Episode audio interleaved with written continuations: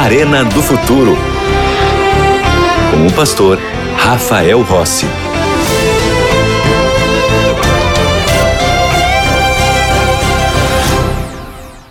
E eu estou aqui com a revista A Procura da Verdade.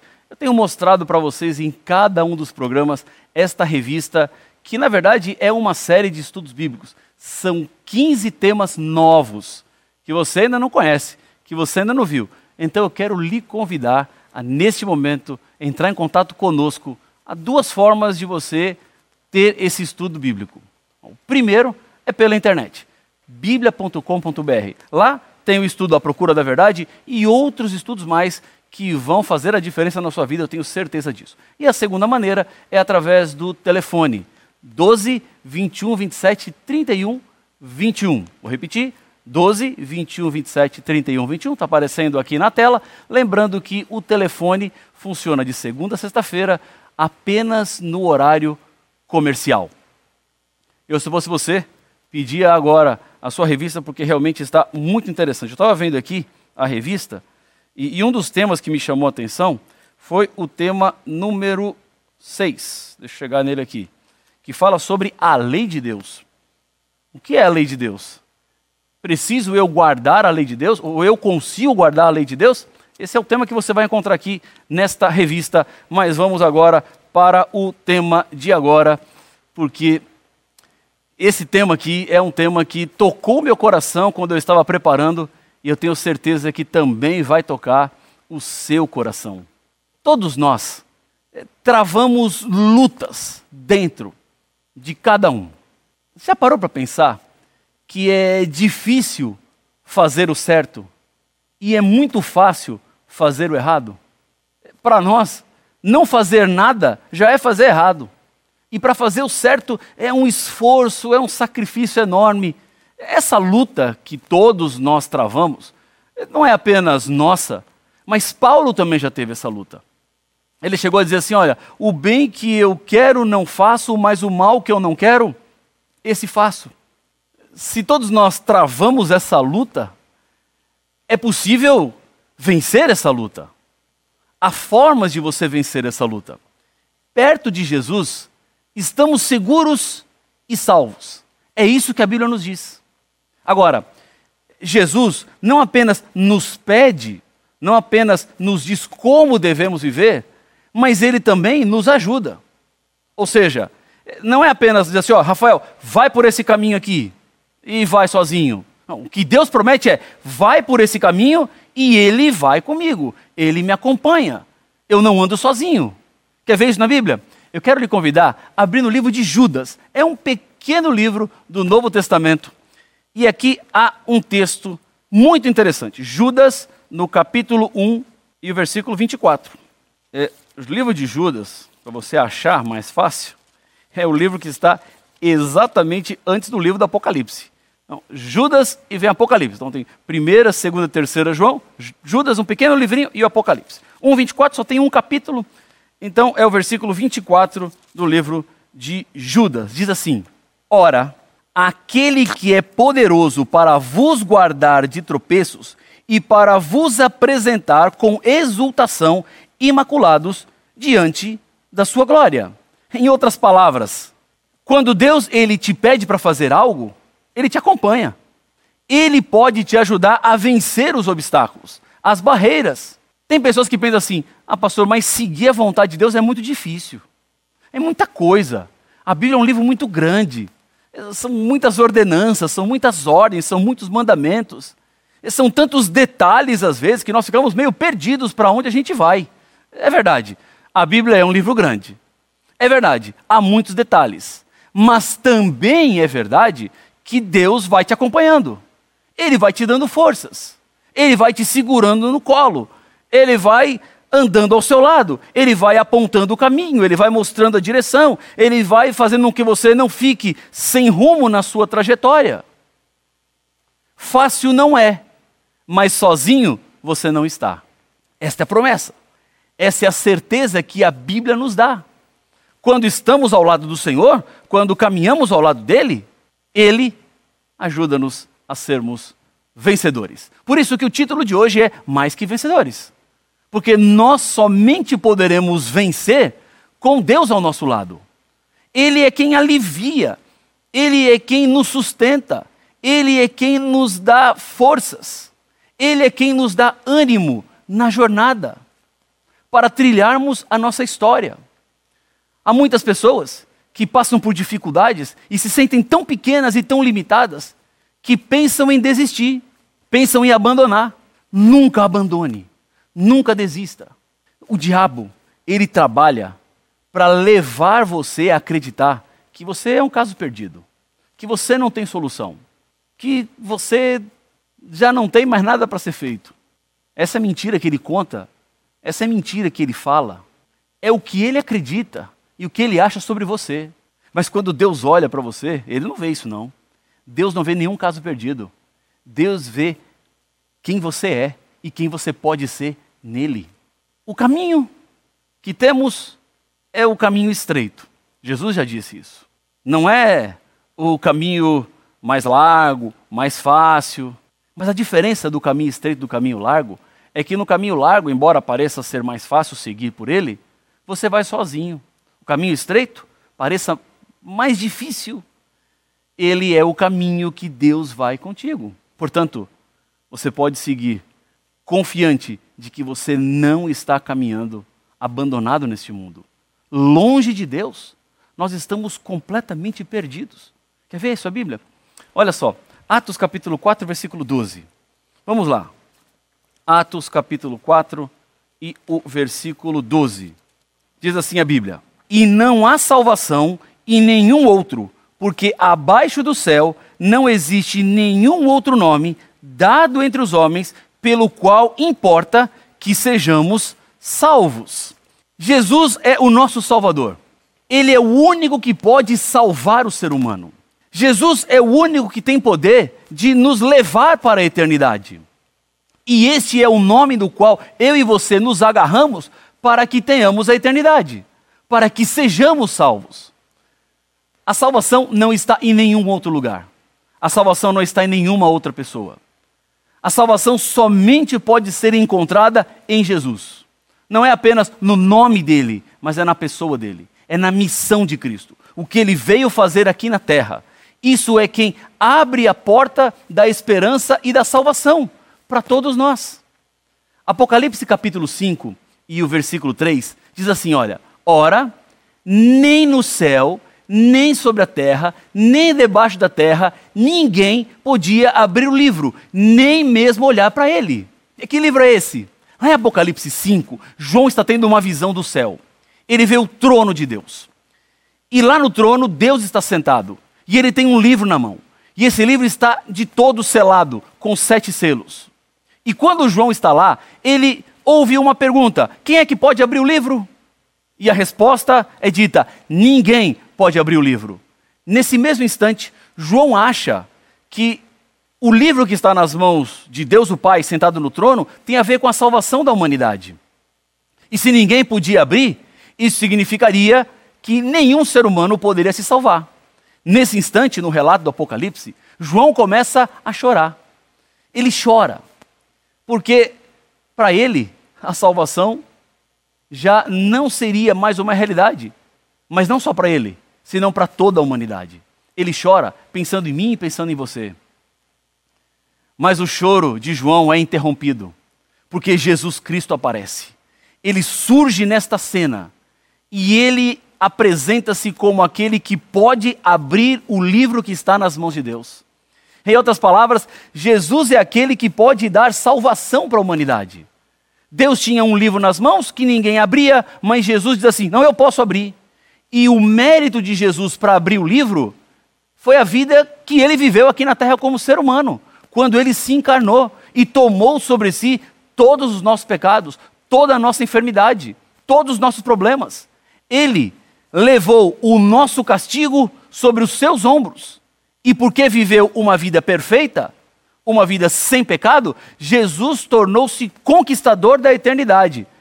Mas ele oferece para o ser humano a vida dele perfeita, enquanto ele leva a vida imperfeita do ser humano. É uma troca que fazemos com ele. Trocamos morte por vida. Eu dou morte para Cristo e Cristo me dá vida. Nós damos a Ele o peso dos nossos pecados e Ele nos dá a garantia de salvação e eternidade. Por isso é que nós somos mais do que vencedores. Por isso que em nenhum outro nome há salvação senão em Cristo Jesus, aquele que quebra os selos do livro que estava selado, aquele que rompe o lacre que nos impedia de chegar ao céu.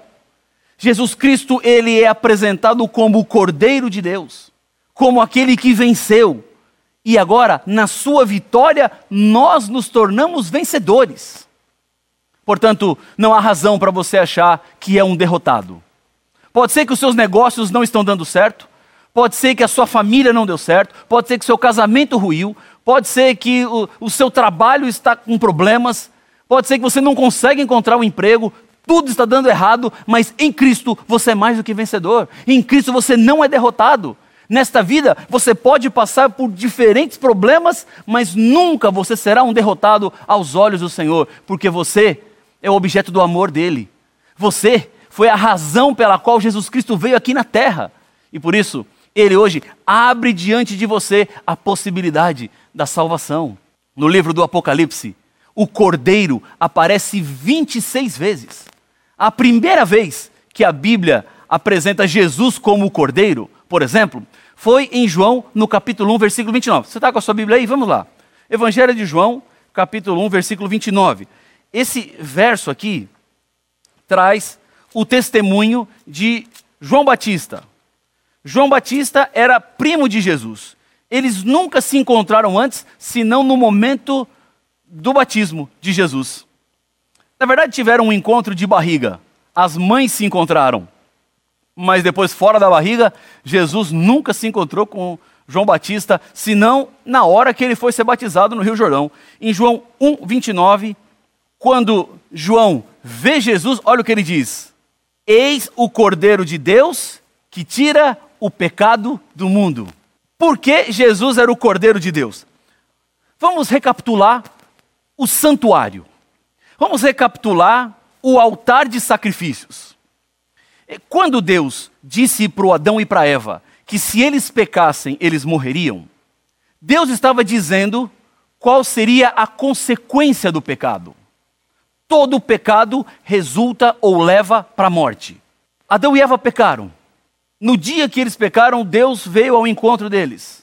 E Adão e Eva estavam conscientes da sua situação, estavam sem roupa, fizeram folhas de figueira como vestimenta e eles se esconderam atrás de uma árvore, pensando que talvez Deus não fosse encontrá-los. Mas eles sabiam que esse esconderijo não ia dar certo. Depois de um tempo, eles saíram, apresentaram-se diante de Deus. E Deus falou assim: Adão e Eva, o que é isso que vocês fizeram? Vocês pecaram. Que roupa é essa de folha de figueira que vocês estão usando? Olha a situação de vocês, agora vocês eram perfeitos, mas vocês abriram a porta do mundo para o pecado. E eu disse que se vocês comessem do fruto da árvore da ciência do bem e do mal, o pecado entraria. E com a entrada do pecado, entraria também a morte. Vocês teriam que morrer, disse Deus. Mas vou fazer o seguinte: eu amo tanto vocês que eu não vou matá-los. Vocês não vão morrer. Vamos fazer o seguinte: estão vendo aquele cordeirinho ali? Sim? Tragam o cordeirinho. Trouxeram o cordeirinho. Adão e Eva confessaram o pecado deles sobre o cordeiro. E aquele cordeiro foi morto. Aí você pode falar assim, pastor, mas é uma coisa muito brutal isso, morte de cordeiros. Eu sei. Eu não tenho coragem nem de matar formiga que é pequenininha e parece até tão insignificante, mas matar um cordeiro parece algo muito pesado. E por que Deus coloca a morte de um animal manso como um cordeiro? Porque Deus estava apontando para quão ruim, quão mal é o pecado. A morte do cordeiro era para rasgar o coração do Adão, rasgar o coração da Eva, e eles sentirem exatamente o peso da escolha equivocada que eles haviam feito. Mas veja, a morte daquele cordeiro era uma morte substituta, porque quem deveria morrer era o Adão e a Eva, porque eles pecaram. Mas eles dois passaram o pecado simbolicamente para o cordeiro que morre no lugar deles. E isso deveria acontecer indistintamente até que Jesus viesse à terra. Essa, essa morte de cordeiro, esse ritual, ele foi sofisticado depois. Construiu-se o santuário lá junto com Moisés, Deus pede como seja o santuário, lugar santo, lugar santíssimo, todo o ritual que envolveria o santuário, o, o dia da expiação, o, o, sacrifício regular, o sacrifício das três da tarde, o sacrifício das nove da manhã, que deveriam acontecer de maneira continuada, mas todo esse sistema de sacrifícios, de morte de cordeiros, apontava para o sacrifício pleno de Jesus Cristo. Por que hoje eu e você não matamos um cordeirinho quando pecamos? Por que hoje nós não sacrificamos um animal em lugar do nosso pecado? Porque não precisamos mais. Nas palavras de João Batista, Jesus é o Cordeiro de Deus. É Ele quem tira o pecado do mundo. Portanto, você não precisa sacrificar nenhum animal. Jesus Cristo foi o sacrifício final e último para que nós tivéssemos a esperança da eternidade. Por isso que em nenhum outro nome há salvação senão em Jesus Cristo. Por isso que não há esperança para ninguém senão em Jesus Cristo. Por isso ele é aquele que entra na sala do trono quando Deus Pai está com o livro nas mãos e ele toma o livro das mãos do Pai e diz assim: Pai, eu posso abrir. Eu posso salvar os seres humanos, porque eu assumi a culpa que era deles. Eu não sei quando foi a primeira vez que eu pequei na minha vida. Eu não tenho ideia mas eu acho que deve ter sido bem cedo. Eu era bem novinho quando pequei pela primeira vez. E frente a esse meu primeiro pecado, eu me tornei agora merecedor da morte. Porque Paulo diz em Romanos 6, 23, que o salário do pecado é a morte. E o que é salário? Salário, eu gosto de interpretar como recompensa.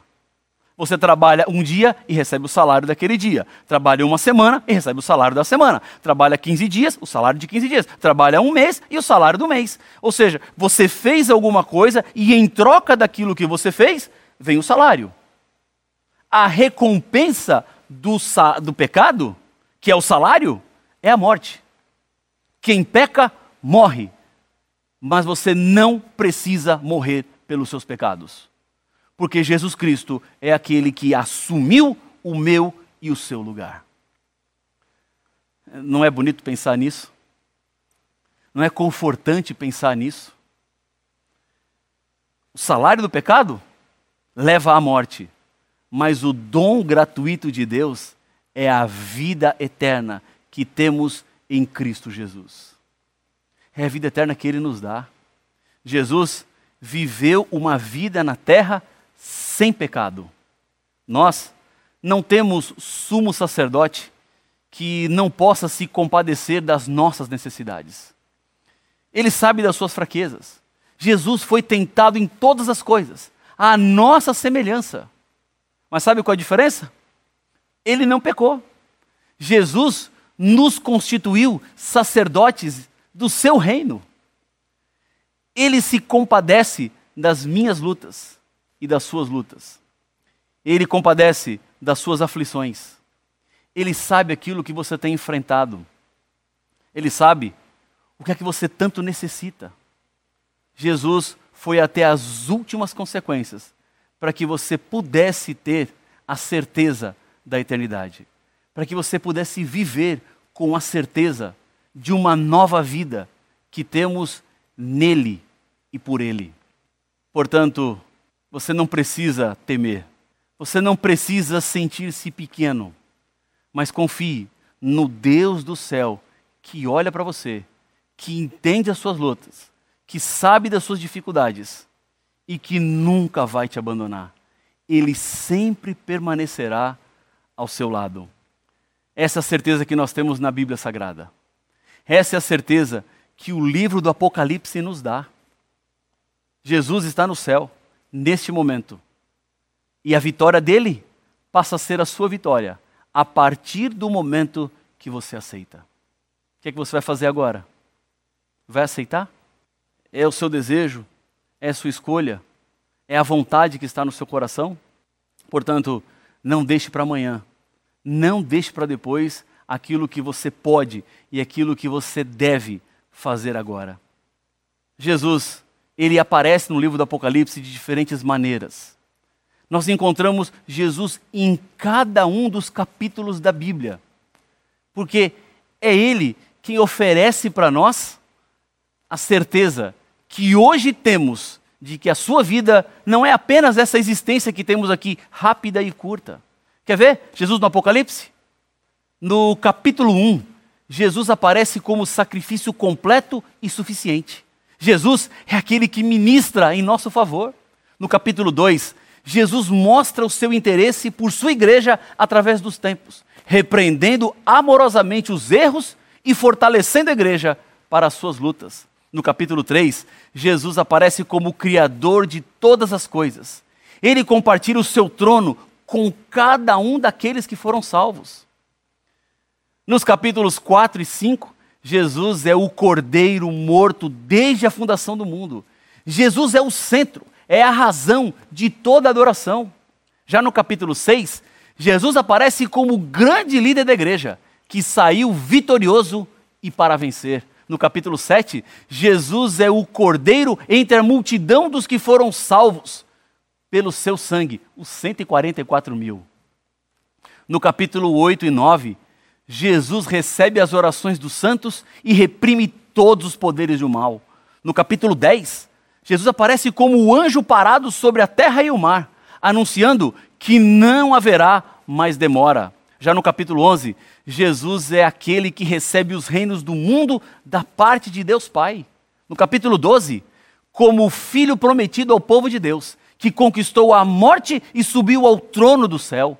No capítulo 3 do Apocalipse, Jesus é o autor do livro da vida, o qual contém o nome dos verdadeiros adoradores. No capítulo 14, Jesus aparece como o cordeiro no Monte Sião, enviando a sua última mensagem de misericórdia ao mundo.